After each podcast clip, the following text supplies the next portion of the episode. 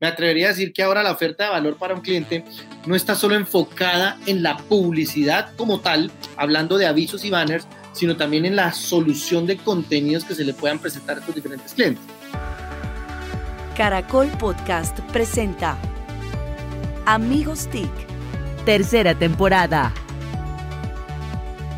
Buenos días, buenas tardes y buenas noches. Bienvenidos una vez más a un episodio de Amigos TIC el podcast de tecnología, innovación, emprendimiento y transformación digital, que como todas las semanas nos reunimos aquí en Caracol Podcast de Caracol Radio, siempre a través de las principales plataformas de distribución en iOS y en Android. Como siempre, mi saludo a mis amigos TIC. Comienzo por Emilia Falcao Restrepo. Emilia. Pues buenos días, buenas tardes buenas noches a todos. Sobre todo, buenos días. Ya Mauricio les explicará por qué. Sí, sí, ya Mauricio tiene que decir que estamos grabando en la mañana. Y sí, estamos grabando en la mañana. Sí, no hay problema con eso. Pero que a nuestra audiencia. Queremos saludar, no, no es de engaño, es de saludar a quienes nos estén oyendo en cualquier momento. Señor Mauricio, es que un tema es la asincronía y estamos felices eso es una de las cosas que trajo Internet. Bueno, saludemos desde alguno de sus latifundios a don Santiago Pinzón Galán.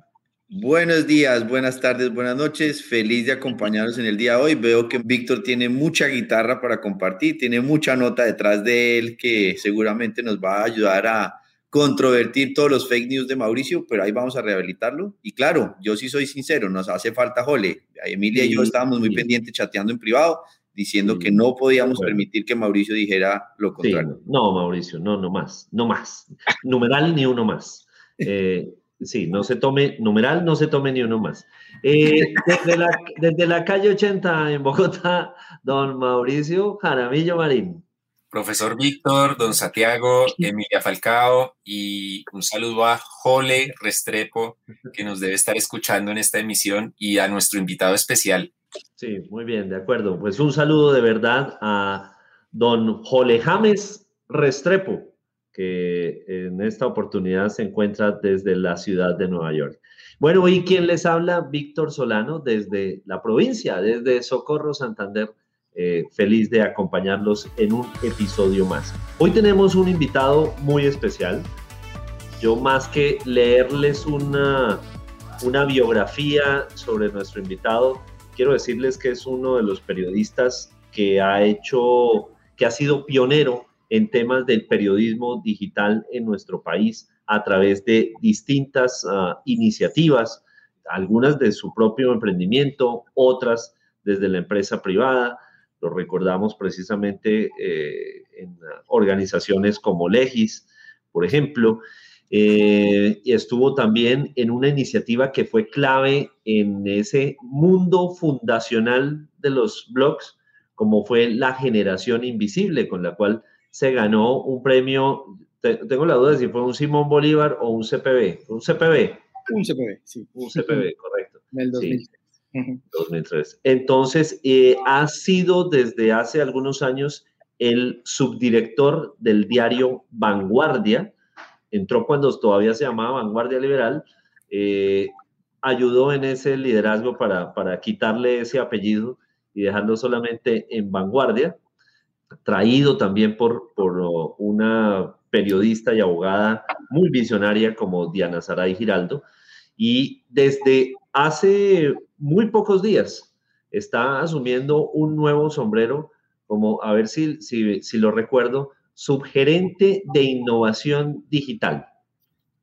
sí, Muy buenos días, buenas tardes, buenas noches. Yo también saludo para todas las personas que nos escuchan en esta audiencia en, en, cualquier parte del planeta. Los saludos de la calle 34 en el centro de Bucaramanga, en la sala de reacción en plena transformación de, de, vanguardia. Y sí, Víctor, subgerente de innovación y proyectos digitales es una nueva es una nueva línea o una nueva estrategia que estamos desarrollando internamente aquí en el periódico para darle camino a todas estas iniciativas que se están presentando y que estamos generando directamente desde la sala de reacción y pues en toda la estrategia corporativa de, de, vanguardia. Muy bien, están oyendo entonces a nuestro invitado Alejandro Guzmán, que lo encuentran en Twitter también como arroba alejo-guzmán G. Don Alejo, pues eh, empecemos con la, con la primera pregunta y es, usted justamente ha venido liderando el tema de la transformación digital casi que ese fue el encargo con que, bueno, señor, se nos viene de Bogotá, lo traemos, es una importación, adquirieron el pase esos son los dos grandes clubes que hay en, en, Santander, el suplemente glorioso Atlético Bucaramanga y Vanguardia. Sí señor. Y trajeron su pase con el objetivo de que marcara los goles de la transformación digital. ¿En qué ha consistido ese proceso? Y, contemos rápidamente eh, cuál ha sido como ese tránsito en los últimos años de Vanguardia. Pues Víctor, sí, efectivamente. De hecho, cuando llegué a Vanguardia ya llevo tres años trabajando en Vanguardia, importado directamente desde la capital, también muy cerca por allá en la calle 54 con séptima, eh, directamente hasta acá. Entonces, sí, la, la, una de las de los retos era continuar con todo el proceso, como dar esas puntadas para dar todo el norte de la transformación digital de Vanguardia. Y hay varios aspectos que se han trabajado en todo este proyecto y uno de los que yo quiero hacer énfasis es todo el proceso de cultura digital que hemos hablado en diferentes escenarios con, con Mauricio y con Víctor también, eh, de, la importancia que tiene de todo este cambio de mentalidad y este cambio de, de, pensar en que ahora existen unos nuevos canales, unas nuevas audiencias y una nueva manera de generar el contenido para las diferentes plataformas. Entonces, uno de los primeros pasos que eh, implementamos dentro del proceso con pues todo bajo liderazgo de Diana Giraldo, nuestra directora, la línea de empezar a, a, llevar a los periodistas a darles eh, a entender que no solo tienen el periódico impreso, en, como una plataforma, sino también existen diferentes otras alternativas como son la página web, las redes sociales y pues eh, newsletter también que estamos trabajando. Ahora pues toda la estrategia que estamos manejando con temas de transmisiones en vivo, always on the air, que es eh, intentar estar permanentemente al aire con todas las informaciones que se manejan directamente desde Santander y es llevar a todo el equipo y a toda la, la, la sala de reacción y más ahora a la compañía en todo un proceso de cambio, de darles a entender que a partir de ahora existen otras audiencias que también hay que buscar cómo llevamos con información y con periodismo y con todo este proyecto de generación de información y soluciones a estas nuevas audiencias. Entonces, una de las líneas iniciales fue el tema de, de, de, cultura digital. Otra línea adicional fue toda la innovación en generación de contenidos.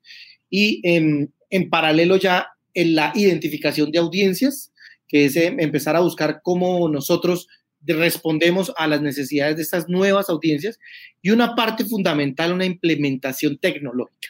O sea, estamos, quisiéramos tener mayores implementaciones tecnológicas porque ustedes saben que la, la tecnología no hace el buen periodismo, pero ayuda. Entonces, lo que estamos haciendo es eso, darle una, una, una, un cambio y pues en eso, en eso vamos, ya llevamos un par de años y hemos logrado ya un gran avance en las diferentes líneas, pero esas diría yo que son como los derroteros iniciales de todo el proyecto de transformación digital de vanguardia. Alejandro, me parece importantísimo por donde arrancaste y es que estás hablando de transformación, primero el cambio de mindset y no de tecnología. Y eso, esa es la verdadera transformación y el verdadero reto, tremendo reto que tienes. Eh, entonces, de verdad que, que, felicitaciones.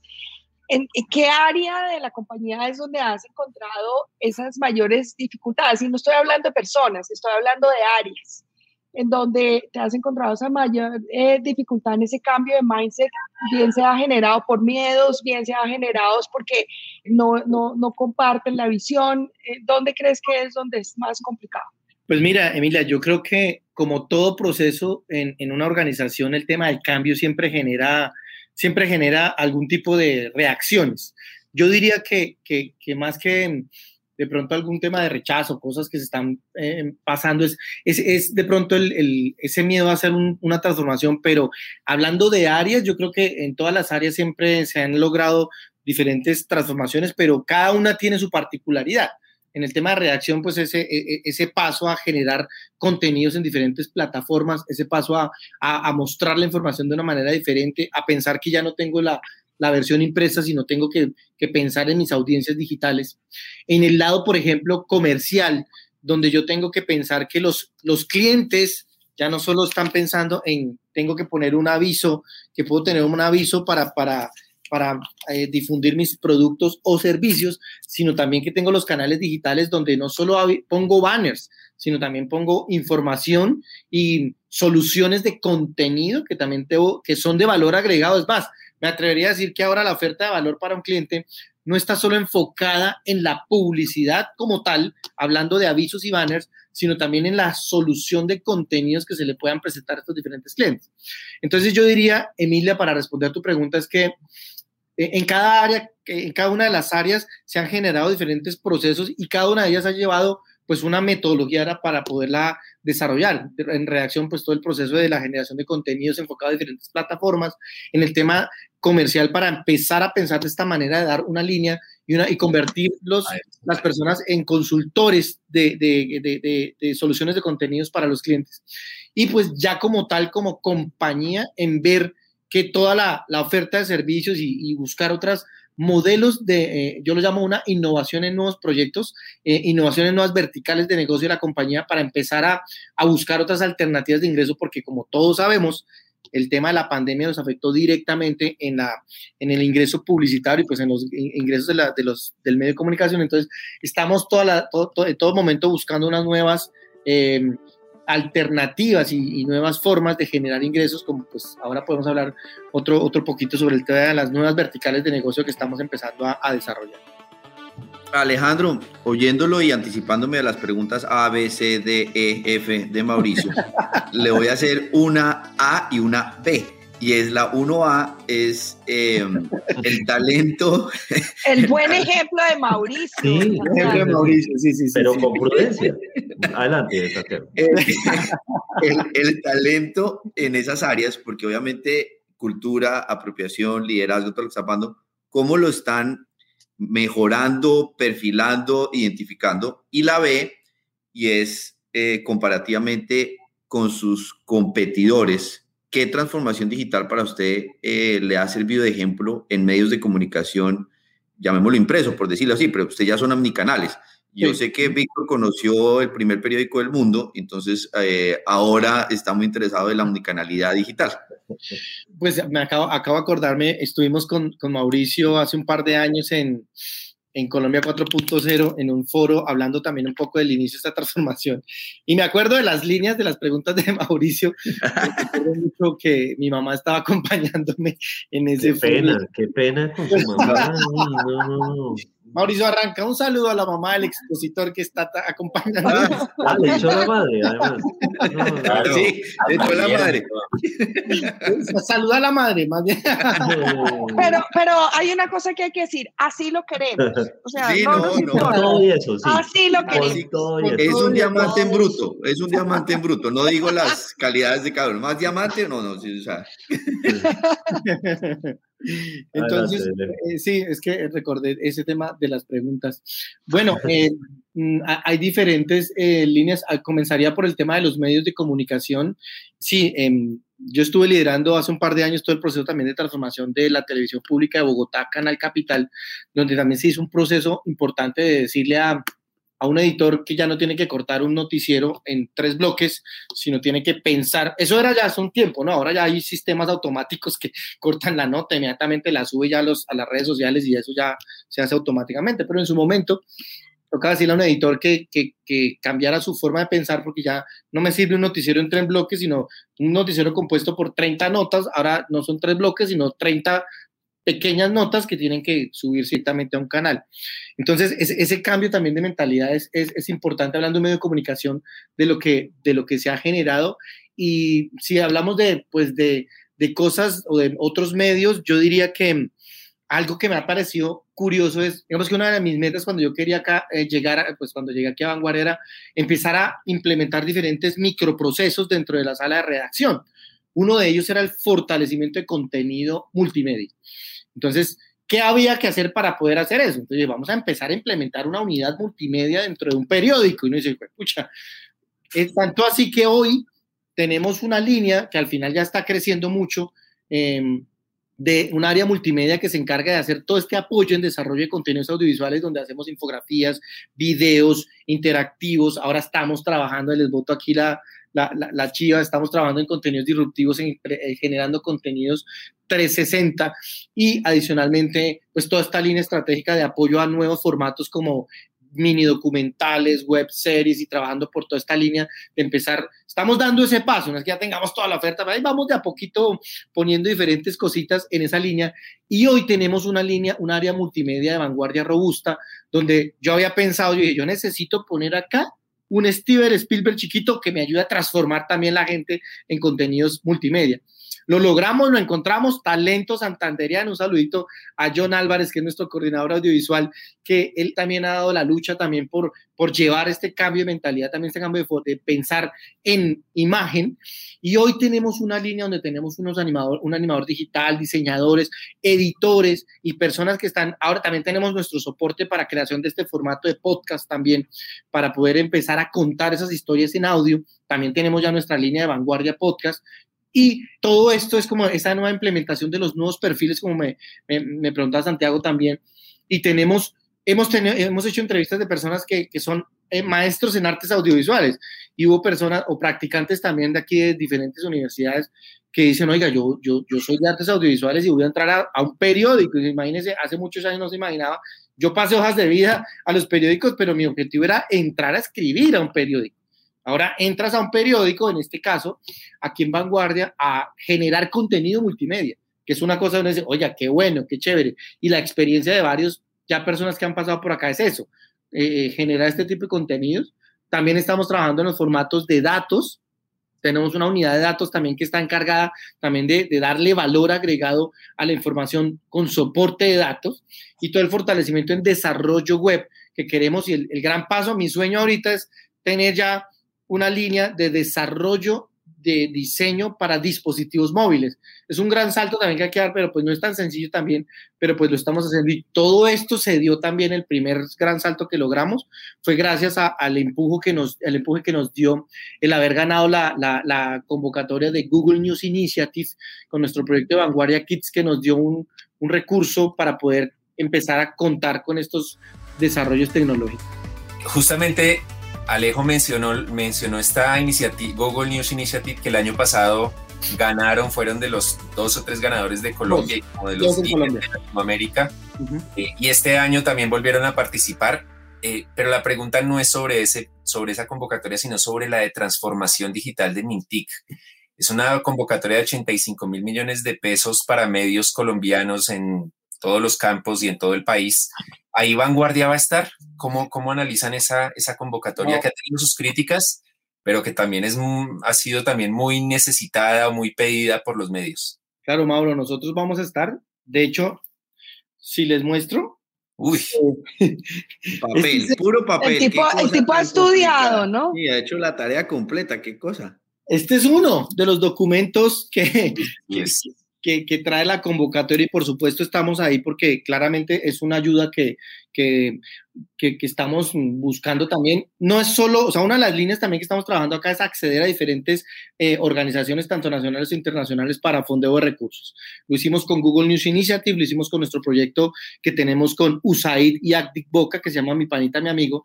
Me levanto un momentico para mostrarles una cartilla que hicimos con USAID. Me alejé un poquito, pero ahí llegó el audio. Eh, esta es la cartilla que nosotros hicimos con USAID, que es eh, para los hijos de migrantes venezolanos que, que, estudian en colegios públicos de Bucaramanga, en tres colegios, el Colegio Santander, el INEM y el Miraflores. Todo esto para decir que sí estamos trabajando en, en buscamos siempre ayuda nacional e internacional para desarrollar diferentes productos. La convocatoria Mintic nos ha tenido, entre comillas, aquí dedicados, llevamos desde que salió, salió hace poco, ¿no? Llevamos dos semanas. De hecho, hoy era el último día para entregarlo, pero nos dieron una semanita, una semanita para volver a leer todos estos documentos y estamos trabajando, pero sabes que algo interesante, independientemente de toda la, pues las normas que nos piden acá, que una directora de medios en una reunión que tuvimos decía, esto es como la convocatoria para la, aplicar a la Ruta del Sol 2, porque esta vaina tiene muchas cosas, tiene muchas cosas en realidad. Pero algo que me pareció interesante es que nos ha ayudado a organizar de una manera metodológica todo el paso de la transformación digital por ejes. Como no sé si ustedes conocen, pero tiene tres ejes. Entre uno de ellos es el tema de capacitación y, mentalidad y cultura, que es fundamental. Otro es el apoyo a los procesos tecnológicos y el otro es de implementación de tecnologías emergentes. Entonces, Mauro, sí vamos a estar, estamos trabajando muy juiciosamente, liderando un comité interdisciplinario de toda la organización para poder eh, recoger todo, porque son diferentes líneas, recursos humanos, talento humano, desarrollo tecnológico y todo el equipo de reacción también para poder lograrlo. Estamos trabajando en eso, vamos a ver, ojalá seamos, eh, lo recibamos porque en realidad nos ayuda mucho para todo el desarrollo, porque en realidad lo que hace es eso, el, el proyecto, ¿qué es lo que busca? Te organiza te organiza todo el proceso en tu, organización para, organiza todo el proceso dentro de la empresa para poder llevar a cabo la transformación digital, digamos que paso a paso, respondiendo diferentes lineamientos y un soporte metodológico para hacerlo. esa es la buena noticia, la no tan buena es que tienes que ejecutarlo de aquí al 31 de diciembre. Entonces, son cuatro meses y medio que tenemos para poder ejecutarlo, que lo podemos hacer, lo vamos a lograr y lo, y lo vamos a sacar. Y, lo, lo, van a lograr. En el sorteo, ¿no? Porque es por balota, ¿no, Mauro? Sí, no sabía. Ah, Escogían los mejores. No, son, 90, son, son 82 mil millones, son 17 mil para los medios, pues no, no, tengo la cifra exacta, pero si quieres se las digo. Eh, y todos los medios de comunicación entran en una bolsa, en una bolsa de sorteo. O sea, primero llenas todos los documentos, toda la reglamentación que está acá en estos documentos. Listo, una vez lo haces, que es un, un poco ¿no? de documentos, te meten en la bolsa de en la bolsa de, de, servicios, de, donde están todos los medios de comunicación, y empiezan a sacar. Ese sorteo creo que va a ser el 5 de agosto, no recuerdo muy bien, y empiezan a sacar de los medios de comunicación los que queden eh, hasta que se cumpla la cuota de, de los, de los 18. Hasta agotar recursos correcto. Muy bueno. Confieso que, confieso que eso me desanima mucho con, eh, con Impacto TIC. Ah, porque, porque si no es por un buen proyecto, sino por pura suerte, pues hay muchísimos aspirantes y en cada categoría, digamos, en televisión hay tres canales. Va a ser muy fácil que ganen, pero en las otras categorías en las que hay muchos jugadores, pues si es a, a punta de balota, complicado. Sí, Sí, es pues interesante pensar a futuro cómo puede uno construir otros criterios para identificar los, posibles. Claro. La verdad, eso fue como una sorpresa porque, porque no, no hace mucho sentido. O sea, la, la, sorpresa que se acaba de llevar Mauricio, creo que se la llevaron todos. Sí, sí. Y, la, sorpresa también es que me doy cuenta que no te has leído los documentos juiciosamente. No todos no. pero eso sí no nos sorprende a los demás. eh, bueno, Sí, sí, en realidad uno no acaba.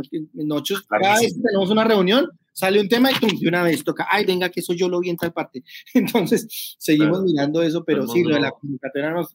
No, y hay una cosa interesante para los medios de comunicación, para los medios impresos, y es que anteriormente se podía aplicar, esto es otro dato, no sé si, si lo saben, y es, uno podía aplicar como, como razón social, es decir, vanguardia aplica como vanguardia pero sacaron una nueva, eh, como en las nuevas actualizaciones, ahora el medio de comunicación aplica de acuerdo con los registros que tenga en el ISSN en la Biblioteca Nacional.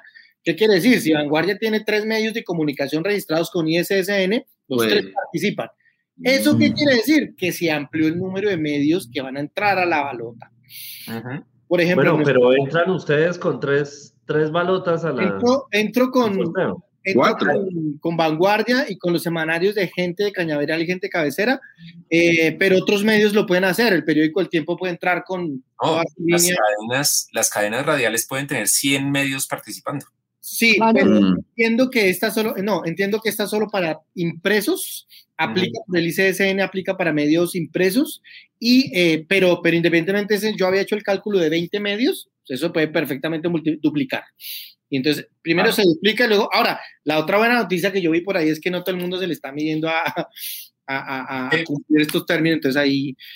Eso es un filtro. No, hay que, volvemos, A hablar, volvemos a hablar después de, la primera semana de agosto. A ver, lo, interesante, lo interesante es que la transformación digital es una preocupación de todos los, claro, las instancias, incluido el gobierno, y el gobierno se lanzó con un proyecto en el que puede recibir muchas críticas, ¿no? ¿Cómo así que un gobierno con baja popularidad dando plata a los medios y seguro que los grandes medios van a ganar ahí. Entonces va a ser Pero, pero eso es una apoyo a, los medios de comunicación y pues como todos conocemos en, varios países del planeta, la televisión pública, los medios públicos son financiados por el, por el gobierno, les dan, les dan recursos, pero no quiere decir que eso tenga que, que influir en, su, en sus decisiones editoriales. No les quita la independencia, ya mal que necesitamos para una democracia, entre más medios de comunicación es mejor. Correcto, la BBC en, en, el Reino Unido, en la, la televisión española, Radio Televisión Española, todos estos medios de gran renombre a nivel mundial tienen eh, recursos del, del, gobierno. Entonces, pues, eh, eso también es otro, otro debate diferente, pero el mensaje sí vamos a aplicar y seguimos buscando financiación en diferentes, diferentes alternativas mundiales, lo estamos haciendo. Bueno, muy bien. Es hora para el dato. Y esta vez el ojo al dato nos lo da Emilia Restrepo. Ah, Emilia. Ojo al dato el 87% de los adultos en Colombia se dice que están bancarizados. Eso representa más o menos un poco más de 31 millones de colombianos que tienen eh, algún tipo de producto financiero. Ahora, el gran reto es que lo usen, eh, pero la verdad es que me siento muy contenta de 87% ya bancarizados, adultos bancarizados en este país. Buenísimo. Ojo al dato, ojo al dato de Emilia, muy completo, muy concreto, además porque hace poco, no me acuerdo en qué momento fue que hablamos con alguien, eh, creo que fue Freddy o, Laura, en Latinoamérica todavía falta mucha gente por estar bancarizada. Entonces Colombia Se habla que en Latinoamérica el 70%.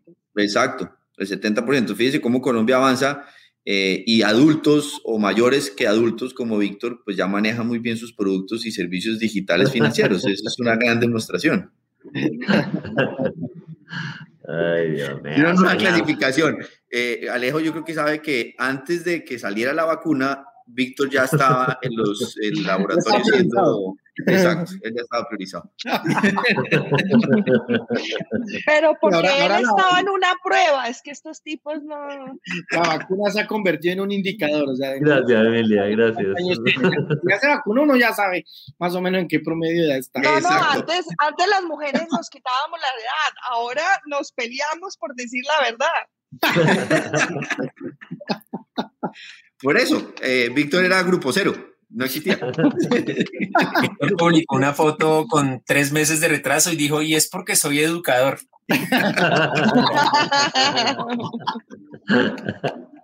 Oiga, qué bueno, qué bueno cómo se divierten ustedes en esta sesión. A, punta de la, de la, victimización que hace Mauricio, pero bueno. Alejandro, una inquietud es, ¿usted cómo ve la academia, eh, las facultades formando y preparando a la gente para que sean comunicadores, periodistas, o porque ya hablamos de diferentes talentos y diversidad en su organización, pero claramente el periódico va a tener que manejar ese pipeline de, perfiles. Si están asimilando y formando a la gente eh, con esas habilidades o, teniendo esos contenidos para que la gente no salga al reto sin haber experimentado, o usted ve que la academia todavía le falta mucho para, para que ayude en esa transformación? Santiago, yo, eh, yo fui profesor en Bogotá bastantes años también en la, en la, en la Tadeo. Yo fui, yo hice la especialización en periodismo digital de la Tadeo hace un par de años y terminé de profesor otro tanto. Y en la Sergio Arboleda, en toda la línea de, de, de, especializaciones del, de periodismo, había una estrategia de comunicación, de comunicación estratégica. Me, me llamaba la atención siempre, por ejemplo, en una de ellas que habilitaban una lectiva que se llamaba Social Media Community Manager, y los mismos periodistas no la tomaban. O sea, no tomaban la lectiva de social y yo decía, pero a ver, no entiendo.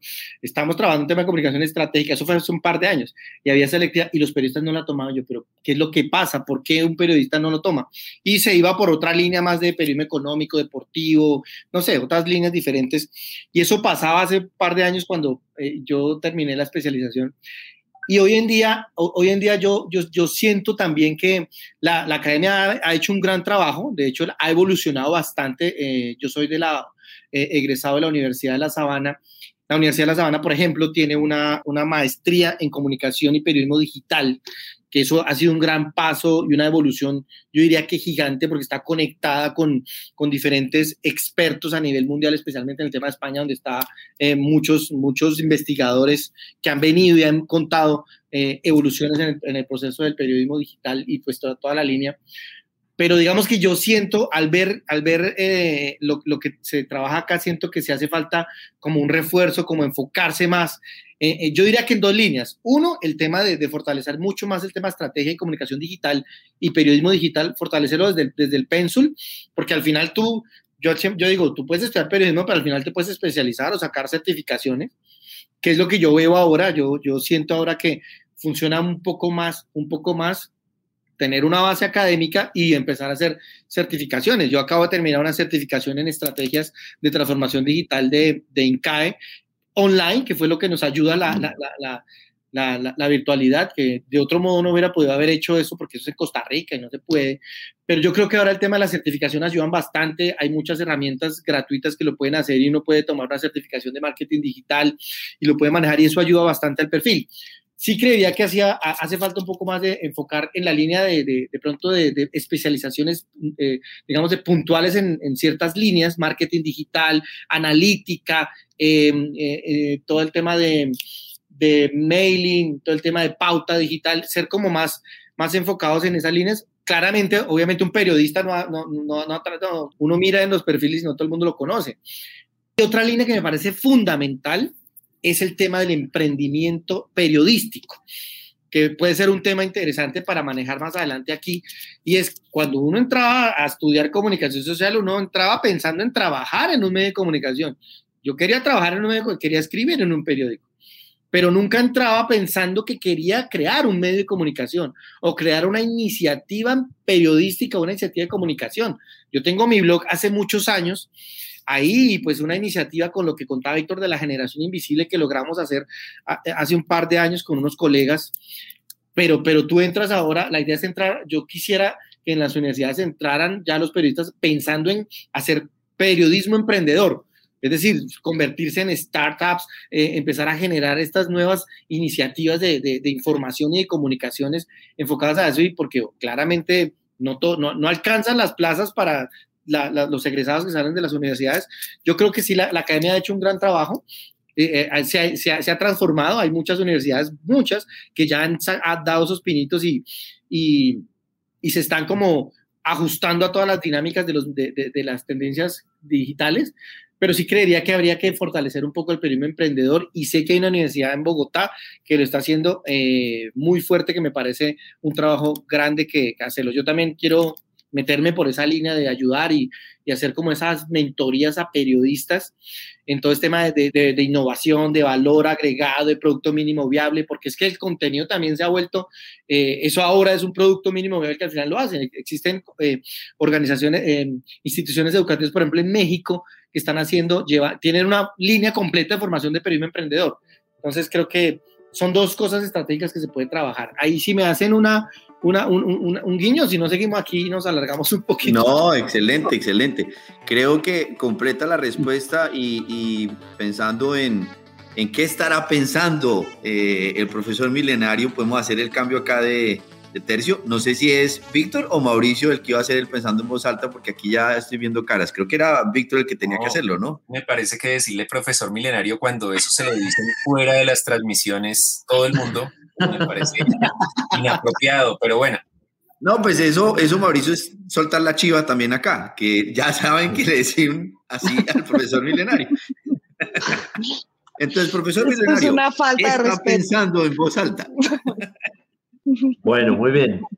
Pues esta semana, pensando en voz alta, recuerdo que justamente hace un par de semanas, el 24 de junio exactamente, se celebró el Día contra la Contaminación Electromagnética, una fecha que se ha dado para crear conciencia alrededor de cómo eventualmente eh, podría haber algunos riesgos, especialmente para la salud, con respecto a lo que son los campos electromagnéticos. La Organización Mundial de la Salud realmente ha dicho que los uh, riesgos son mínimos tendría que haber altísimas exposiciones con intensidades muy altas para que esto pudiera ocurrir, por lo menos en los países eh, desarrollados y en vías de desarrollo. En otras palabras, prácticamente si usted no mete la cabeza dentro del horno microondas, pues creo que va a haber relativamente pocos riesgos. Más bien, eso sí, yo, mi recomendación, y de hecho lo compartí también hace poco en una columna en el diario Vanguardia, justamente, aquí les muestro en pantalla, eh, escribí alrededor de la importancia de, sí, hay que desconectarnos de vez en cuando, eh, pero desconectarnos para también acudir a eso que hemos llamado el derecho a la desinfoxicación. Desconectarnos para encontrarnos con otras experiencias, con otras formas de aprendizaje. Sí, hay vida allá, afuera de la red. Eh, pero mientras tanto, sigan escuchando Amigos TIC. hay vida allá afuera, no solo de la red, de las pantallas, porque yo creo que, es que ahora vivimos es de las pantallas. Y una aclaración, aquello de profesor milenario es por lo millennial, no por nada más. Exactamente, gracias, gracias. Muy elegante, qué diplomacia, qué spinel de Emilia. Ahora yo hago un complemento, ¿de qué milenio estamos hablando? yo traté, Víctor, yo traté. Yo sé, eres un amor. Oye, Alejandro, otra, otra inquietud que me da sobre transformación digital en los medios, cuando uno ve que también combinan productos, eh, algunos han hecho el salto de televisión. Eh, ¿Es parte de lo que está pensando Vanguardia, generar ese tema de, de, televisión, o por decirlo así, YouTube, o, cómo lo están contemplando en ese, en ese alcance? Pues como les contaba, el, eh, o sea, no, no, no, estamos pensando en tener un canal de televisión, pero sí tenemos dentro de la línea estratégica de contenidos eh, innovadores es toda la, diversidad de formatos audiovisuales que están claramente soportados en la imagen. Entonces, sí, estamos trabajando en documentales, estamos trabajando en videoclips, estamos trabajando en diferentes presentaciones en video. Como les decía, pues tenemos una unidad dedicada a ello y, la transformación en, en estar siempre innovando en estos nuevos formatos, tenemos periodistas desde diferentes líneas, desde el tema de investigación, del tema de datos, del tema de informativo, generando diferentes eh, contenidos audiovisuales que cada vez lo que buscamos es siempre mantener un nivel estandarizado, un nivel de alta factura en la imagen, porque siempre lo que queremos es eso, que la gente entre y vea y vea que tenemos una, una, siempre hay un cambio, siempre estamos manejando las diferentes líneas. Al comienzo pues nosotros eh, teníamos los periodistas que salían desde sus lugares de transmisión, pues tenían su, con sus dispositivos móviles. Eso aún lo hacemos en, algunos escenarios, pero ahora tenemos otro, otros sistemas adicionales para mejorar en calidad. También utilizamos sistemas como el que estamos manejando en este momento para esta transmisión, lo tenemos también nosotros para generar mayor eh, cercanía, lograr conectar con diferentes periodistas en diferentes sitios. Los periodistas eh, tenemos también equipos de reportería móvil, donde ellos salen con un, teléfono, un smartphone, para que le permita conectarse y tiene calidad en la imagen.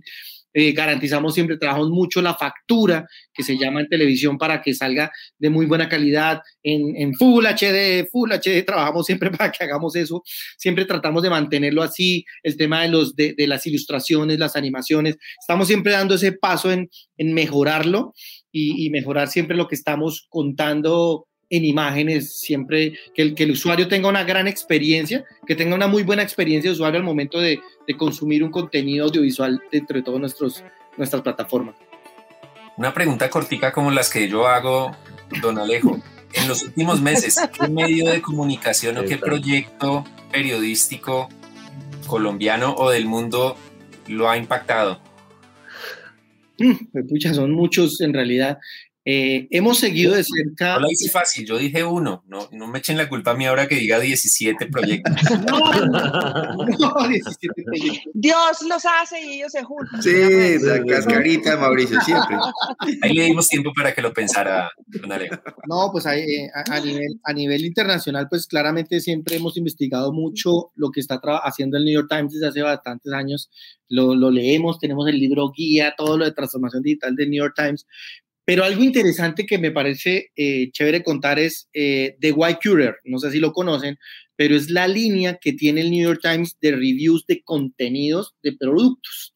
Entonces es un nuevo modelo de negocio que es el, el, hacer un review de un producto, por ejemplo, un teléfono. Entonces ellos lo que hacen es, eh, buscan hacer una validación, un test de un producto y escriben sobre eso. Entonces tienen una plantilla, luego los invito para que lo busquen de whitecurer.com. hacen, por ejemplo, hacen carreras de obstáculos de aspiradora robot. La gente que se toma la tarea de hacer eso.